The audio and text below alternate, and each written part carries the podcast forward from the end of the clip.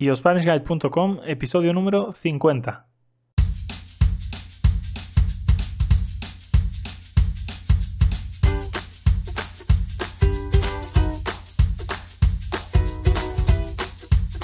Hola, hola y bienvenidos una vez más a iospanishguide.com, el podcast para aprender y para mejorar tu español. Mi nombre es David, yo soy profesor de español nativo de España y estoy aquí para ayudarte. En el episodio de hoy vamos a hablar de los estados de ánimo. Para ello vamos a utilizar el verbo estar. Y también vamos a hablar de cosas que nos enfadan, cosas que nos dan vergüenza, cosas que nos ponen tristes, cosas que nos ponen feliz. Recuerda que tienes la transcripción disponible en yourspanishguide.com, además de la transcripción de todos los otros episodios y un montón de recursos como un grupo de español para estudiantes. Bueno, te dejo con el episodio. Que tengas buen día. Hola María, buenos días, ¿cómo estás? Hola, buenos días, muy bien, ¿y tú? Pues muy bien también, aquí en la casa. Bueno, eh, el último día estuvimos hablando de tu familia concretamente y estuvimos describiendo el carácter de tus familiares, ¿sí? Sí. Bueno, pues hoy lo que vamos a hacer es hablar de los estados de ánimo. Para hablar de los estados de ánimo utilizamos el verbo estar. Cuando definimos el carácter de una persona utilizamos el verbo ser, pero hoy vamos a hablar de los estados de ánimo y para ello vamos a utilizar el verbo estar. Bueno, por cierto, María, ¿has escuchado que ha muerto Pau Donés? No, no he escuchado. ¿Quién es? ¿Sabes quién es Pau Donés? Es el cantante de Jarabe de Palo. Ay, no me diga. Sí, se ha muerto. Ay, qué disgusto. Tenía cáncer y por lo visto... Sí, yo sé que tenía cáncer durante mucho tiempo, o sea, estaba enfermo mucho tiempo, pero no sabía que se había muerto. Ay, qué pena. Pues no sé exactamente si murió ayer, si ha muerto hoy, pero sí sé que todo el mundo está hablando de, su muerte Ay, hoy pobre. por las redes sociales. ¿Te da pena? Sí, me da mucha pena, la verdad. Me gustaba mucho ese hombre. ¿Sí? ¿Te gustaba su música? Sí. ¿Qué canción escuchabas normalmente de él? Pues me gusta mucho La Flaca, me gusta mucho El lado oscuro.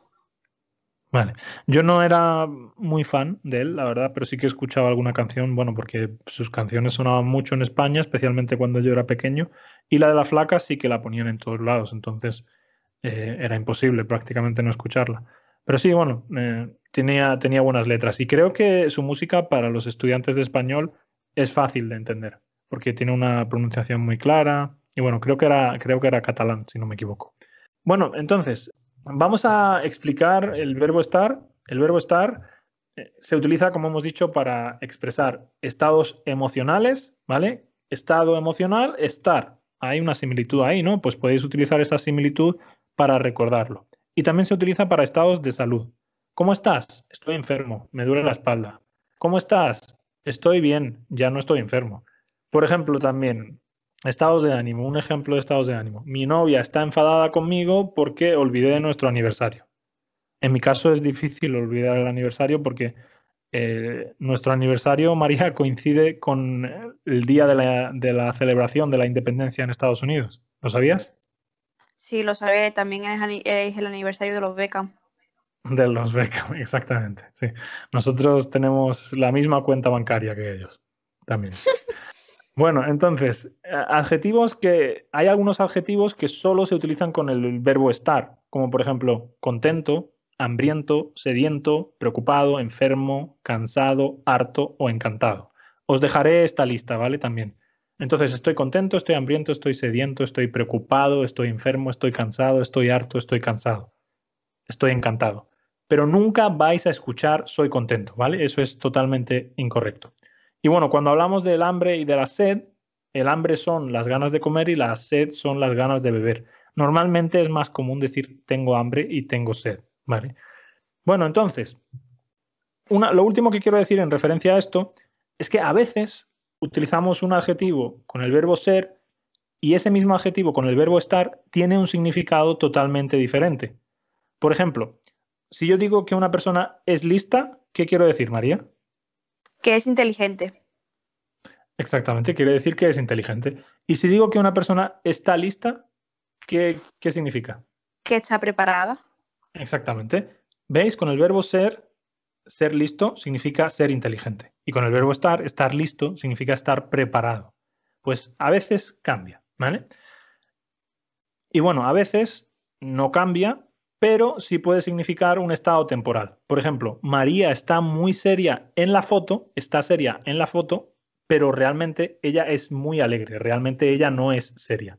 En la foto está seria, es decir, algo temporal, en la foto parece seria, pero realmente es muy alegre. Bueno, entonces ahora lo que voy a hacer es leer unos adjetivos típicos que se utilizan con el verbo estar y María los va a repetir. Voy a decir primero el adjetivo en inglés, después voy a decir el adjetivo con el verbo estar y María lo va a repetir. Happy, ¿está feliz o está contento? Está feliz, está contento. Sad, ¿está triste? ¿Está triste? Angry, ¿está enfadado o está enfadada? ¿Está enfadado? ¿Está enfadada? Upset, ¿está molesto o está molesta? ¿Está molesto o está molesta? Serious, ¿está serio o está seria? ¿Está serio? ¿Está seria? Embarrassed, ¿está avergonzado o está avergonzada? ¿Está avergonzado? ¿Está avergonzada?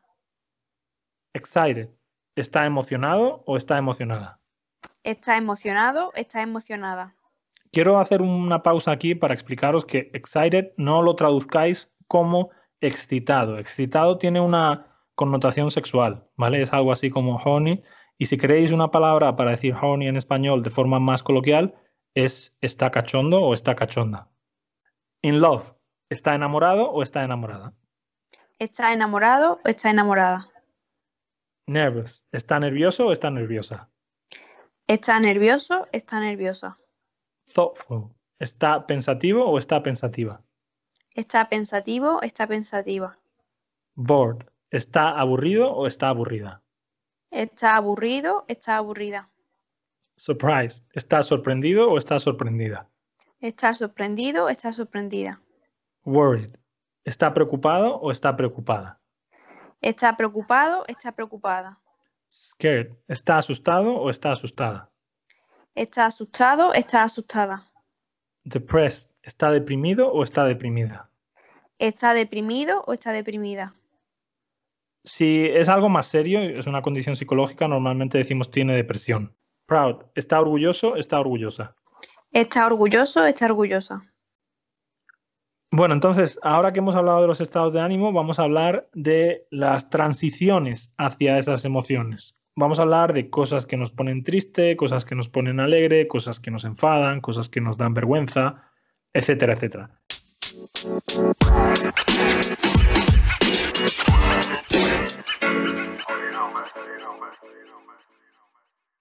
Entonces, vamos a empezar con las cosas que nos ponen tristes. ¿Qué te pone triste a ti, por ejemplo, María? A mí me pone triste suspender un examen. A mí también me pone triste suspender un examen, aunque ya no hago exámenes y ya no me pongo triste por eso. ¿Cuándo fue la última vez que tú suspendiste un examen? ¿Te acuerdas? Mm, no, no me acuerdo, la verdad que he suspendido. Bueno, recuerdo una vez que me puse muy triste por suspender, que fue cuando suspendí el examen de inglés de Erasmus. Vale, sí, me acuerdo. Yo me puse muy triste una vez que suspendí el la segunda vez el examen práctico del carnet de moto grande. Me dio muchísima rabia porque creo que hice un examen correcto y sentí que fue una injusticia. Pero bueno, ¿qué más cosas te ponen triste? Pues me pone muy triste cuando pierdo un objeto que tenía o tiene valor, valor personal para mí. Eh, ¿Recuerdas cuándo fue la última vez que perdiste algo así? Sí, hace unos meses perdí mi chaqueta de cuero favorita y me dio, me, puse bastante triste. Yo recuerdo que perdí, lo último que perdí fueron un regalo que tú me hiciste de unos auriculares inalámbricos, de unos ah. auriculares con Bluetooth, y los perdí en el tren, concretamente. Creo, vaya, tampoco estoy seguro, pero creo que los perdí en el tren. ¿Qué otras cosas te ponen triste? Me entristece mucho perder a un ser querido. Sí, eso es una cosa muy triste. Yo, gracias a Dios, no, no he sufrido nunca eso porque, bueno, mi familia es bastante pequeña y yo normalmente la gente de la que me preocupo pues es de, mi madre, de mis hermanos y, bueno, de, de ti y de tu familia también, por supuesto, pero mi familia de sangre es muy pequeña, entonces no he sufrido nunca la pérdida de un familiar, así directo. ¿Qué otras cosas te ponen triste? Pues me pone triste en general no conseguir lo que, lo que esperaba o, no alcanzar un objetivo. En definitiva, cuando se rompe una expectativa. A mí también, especialmente cuando trabajo duro para conseguir algo y no lo consigo, es cuando más me entristece. A mí, por ejemplo, me entristece también que mis gatos se hagan daño. Tenía tres gatos, ahora solo tengo dos. Son gatos que viven en mi casa, pero también salen a la calle mucho, tienen mucha libertad y bueno, pues muchas veces se hacen daño y también me da pena cuando no vienen durante mucho tiempo. ¿Qué otra cosa te da pena a ti, María, o te pone triste? Pues me ponen un poco triste los días de lluvia. A mí no, a mí todo lo contrario. La lluvia me, me pone un poco contento. Sí, por regla general la lluvia me gusta. ¿Qué otras cosas te ponen triste? Pues me da pena estos días, bueno, estos días, estos meses, que con el tema del confinamiento, del, coronavirus y demás, no, no, puedo abrazar a mi abuela y eso me pone muy triste. Sí, es verdad, es muy triste. Por ejemplo, eh, a mí me da pena también lesionarme cuando sufro una, una lesión, ¿sabes? Me da mucha pena y estoy triste cuando me lesiono. Sí, la verdad que la cuando estamos enfermos nos duele algo que nos impide hacer las cosas que nos gustan, eh, es normal que nos pongamos tristes. ¿Qué otra cosa te pone, te pone triste? Pues me pone triste también cuando pienso que, estamos destruyendo el planeta, cuando salen las cifras en la televisión sobre los animales que están muriendo, sobre las consecuencias en, el planeta que está viendo y eso me, da mucha pena. Pues sí, eso es una, pena también. Bueno, vamos a pasar ahora de cosas que nos ponen triste a cosas que nos enfadan. Es una, emoción diferente, cosas que nos enfadan. Por ejemplo, ¿qué te pone, qué te enfada a ti? Que también podemos utilizar la expresión sacar de quicio. Sacar de quicio significa que te enfada también, ¿vale? ¿Qué cosas te enfadan o qué cosas te sacan de quicio? Pues me da rabia cuando, cuando estoy esperando una cola para algo y alguien se cuela. Vale, esperar una cola es esperar en una fila en inglés decís queue, pues eso, una online y una persona se cuela, una persona, es decir, pasa por delante, salta su turno e, e, intenta colarse. Sí, a mí también me da mucha rabia, la verdad. Vale, eh, ¿qué otra cosa te da, te da, te enfada o te saca de quicio? Pues me da mucha rabia cuando estoy hablando por teléfono y me dejan en espera mucho tiempo. Por ejemplo, el otro día eh, llamé a IKEA para poner una reclamación y me tuvieron al teléfono, creo que fueron 25 minutos esperando. 25 minutos esperando solo. Sí. Ah, es mucho tiempo, sí. Bueno, a mí me, sacan de quicio los, los gorrones. La gente que... Un gorrón es una persona que pide, pide, pide y que, mm, no sé, solo quiere todo para él. No es tanto como egoísta, sino más bien como que intenta sacarte el dinero, intenta sacarte todo lo que puede. La gente así me saca de quicio. Sí. A mí también me, da, me, me enfada mucho estar en un atasco. Los atascos, sí, a mí los atascos también me, sacan de quicio. ¿Y te da rabia que te cobren comisiones por sacar dinero de un cajero automático? Sí, eso me da mucha rabia. Es poco probable, ¿no? Porque casi todos los cajeros puedo sacar cuando, o sea, casi todos los cajeros puedo sacar dinero sin comisión. Pero hay veces que justo cuando más lo necesito, no encuentro uno libre de comisiones y eso me da mucha rabia. A mí también me da un poco de rabia, pero es cierto que si yo tengo que pagar 3 euros para evitar moverme e ir a otro, a otro cajero, muchas veces lo hago, ¿sabes? Y no me importa. Bueno, a, mí me da rabia la gente que llega tarde. Y bueno, es un poco hipócrita eso porque yo a veces llego tarde también. ¿A ti te da rabia que la gente llegue No, a mí no me, no me importa mucho. Me, enfado cuando tenemos prisa, eso sí. Eso me, me, pongo muy nerviosa y me enfada muchísimo. Pero si es algo, un plan tranquilo o no hay prisa, no, no me enfada que alguien llegue tarde.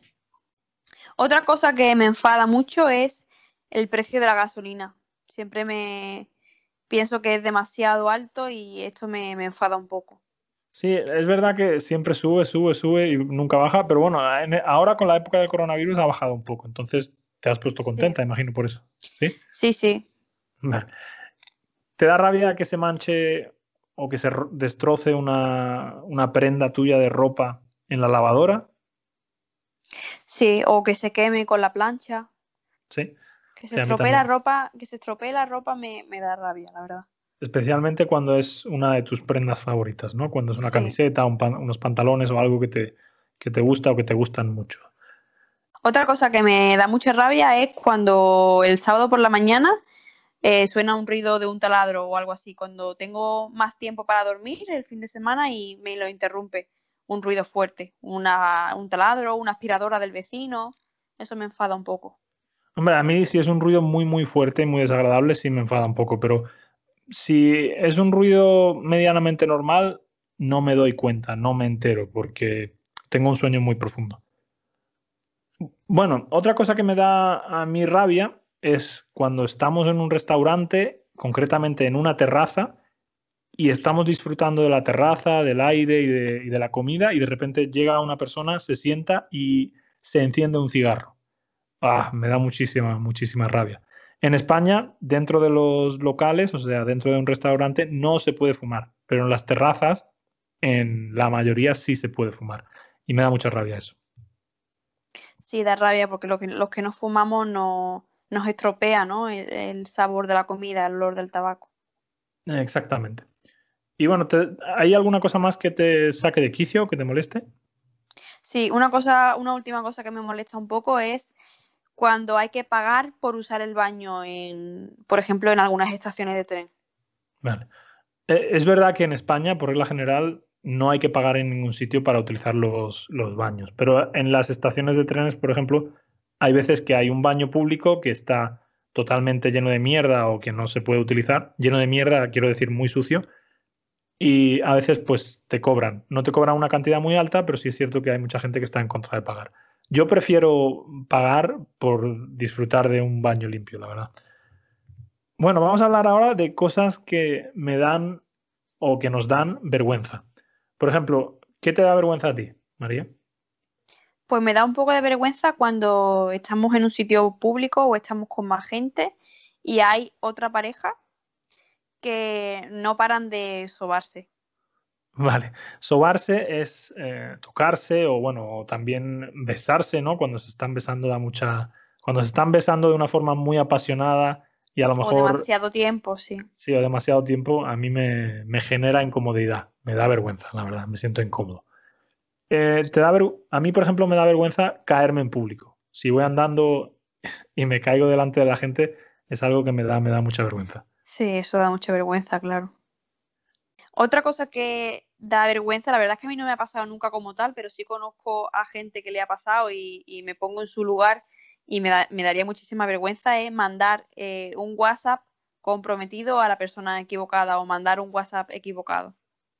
Sí, bueno, a mí tampoco me ha pasado, gracias a Dios, pero eh, creo que es un poco incómodo eso, ¿no?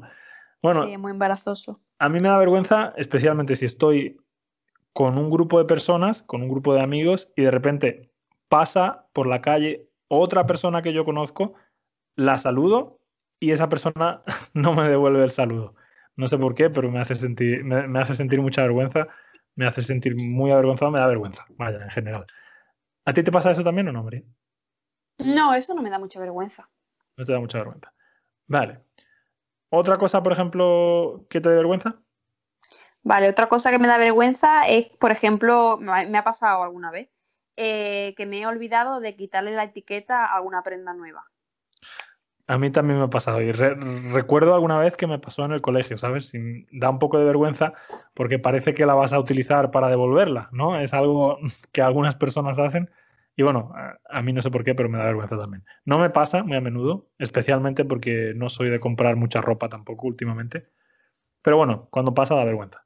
A mí me pasó, me pasó una vez en una cena de Navidad. ¿Sí? O sea, imagínate. Bueno, a mí no me ha pasado eso. Me ha pasado ir al, instituto cuando era más joven, mm, ponerte unos pantalones nuevos y, y, bueno, se me olvidó quitarle la etiqueta y, y sí que alguien me lo dijo, ¿sabes? Me dijo, oye, tienes la etiqueta. Sí sentí un poco de vergüenza. Bueno, otra cosa que a mí me da vergüenza es cuando estás en un sitio en el que reina el silencio, es decir, hay un silencio sepulcral, un silencio muy fuerte y de repente la barriga empieza a hacer sonidos, ¿sabes? De la digestión, sonidos muy fuertes o no son tan fuertes, pero como hay un silencio muy grande, pues se escuchan muy fuertes. ¿Te ha pasado alguna vez eso? Sí, alguna vez cuando tenía mucha hambre y me ha empezado, me ha empezado a sonar la barriga en algún sitio tranquilo. A mí también me ha pasado alguna vez en la biblioteca o no sé. O, sí, en la biblioteca. A mi, a mi dentista le pasa muchas veces. Está conmigo y, claro, normalmente tenemos las citas a la hora de comer y escucho que le suena la barriga y yo creo que tiene que sentir un poco de, de, vergüenza la pobre. Pero bueno, no creo que pase nada tampoco. Eh, llevar un papel pegado en el zapato es algo que a mí también me da un poco de, no sé, imagínate, vas caminando por la calle y de repente pisas un papel, se te queda pegado en el pie y hay un montón de gente por ahí y tú vas con el papel pegado, ¿sabes? Te lo intentas quitar, pero no puedes. Eso me da también un poquito de vergüenza. No mucha, pero un poco de vergüenza. A mí no me ha pasado, pero sí es verdad que tiene que dar vergüenza.